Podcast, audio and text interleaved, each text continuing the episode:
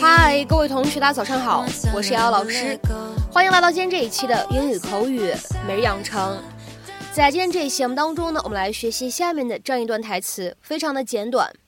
它的话呢，依旧是来自于《摩登家庭》的第三季第二集。 Okay, everybody, show time. OK, everybody, show time。好的，大家伙儿，好戏即将开演了。OK, everybody, show time. OK, everybody, show time. Hi, Miss Lily. How's my big girl doing? Good. Can you tell me how old you are now? Three. Wait, oh, that's four. This is three. Okay, show me again. How old are you?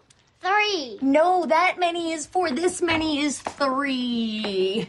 Don't argue, Lily. You'll never win. really, Phil? Okay. I, I was gonna wait until we got home for this, but now I think it's something everyone's gonna enjoy. Guys, everybody come on down to the TV room. I've got something really special to share. Okay, how's everybody on drinks? This is Alex's graduation. Again, just leave me the bottle. I'm good, Kim.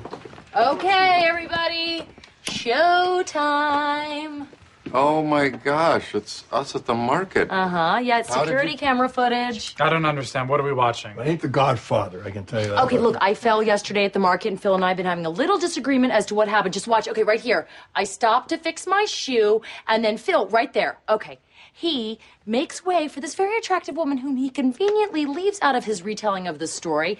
Now, right here, Phil backs up, pushes his butt into the car, pushes me into the cans. Do you see that? Oh. It's all his fault. Just like I said, I was right. Suck it. When did you get Oh this? my god. That's why you wanted to come separately. You went to all that trouble just to prove you were right. It really wasn't that much trouble. I just went to the store, found your friend Jordan, the bag boy who got me the manager. He gave me the address of the off-site security office. I filled out some paperwork. Sally faxed it to corporate. Three minutes later, I'm buying a pack of DVDs and burning a copy. Cake. It's like a sickness. What? None of you believed me, so I got proof. You should all be sucking it right now. Hey, please stop with the sock and it clear the children. Yes, children are very impressionable. You'll never know what they'll pick up. Okay, Cam, I'm sorry that I blamed it on you, okay? But we both need to look at our actions. I mean, if we're thinking about adopting another baby, then we need to. You're no, no, adopting come another kid? Make your announcement. Really? Manners, manners. It's not a. Ah, what the hell's happening here? Is that from football? Really, Mitchell? You couldn't even share telling your family. Fine. Why are you upset? This is such good news. No, we're a little on edge because Lily has been acting out like she doesn't want a sibling. Yeah, because Mitchell taught her to hate sharing. And, and or because Cam wears her like a fanny pack. Oh, stop blaming each other. No kid wants a sibling. I mean, Claire hated you so much she stuck you in a dryer when you were two. You put me in the dryer? I did, but it wasn't because I hated you. So my friend Marcy said that it wouldn't run with a kid inside it, and I knew it would. I was right. Good governor. It's been going on since you were five. Oh my god, it is a sickness. Yeah. What would make me have that need at such a young?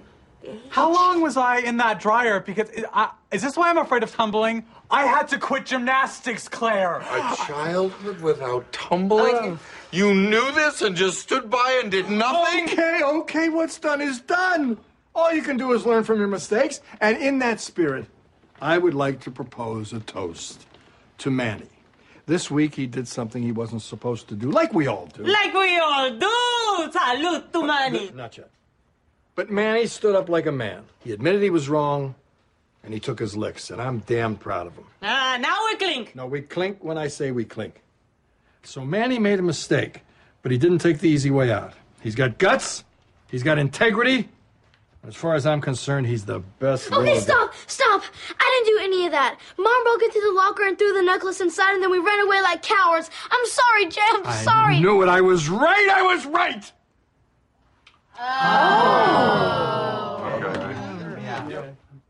在今天这一期节目当中呢，我们来学习 show time 这样一个表达。这个词呢，它既可以分开写，也可以怎么样呢？哎，连起来写。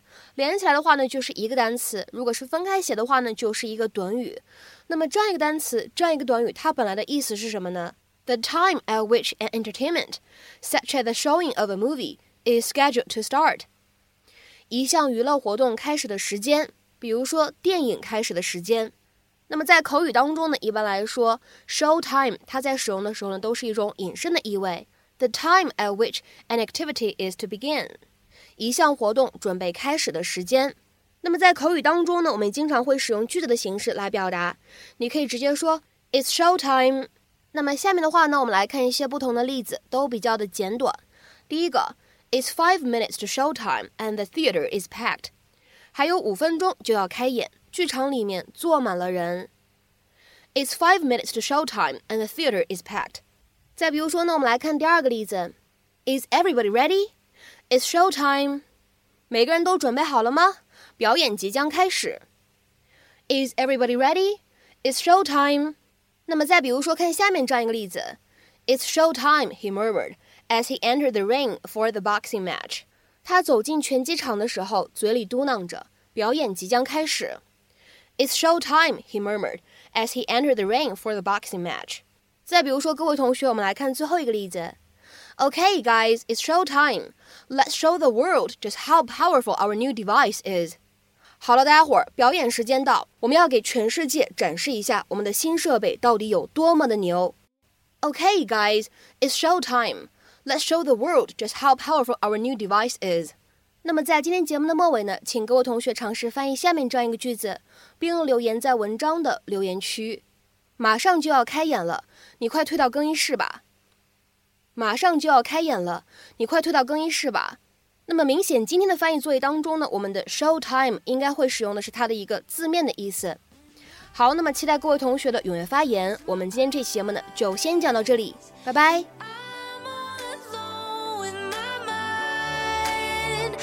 I get scared.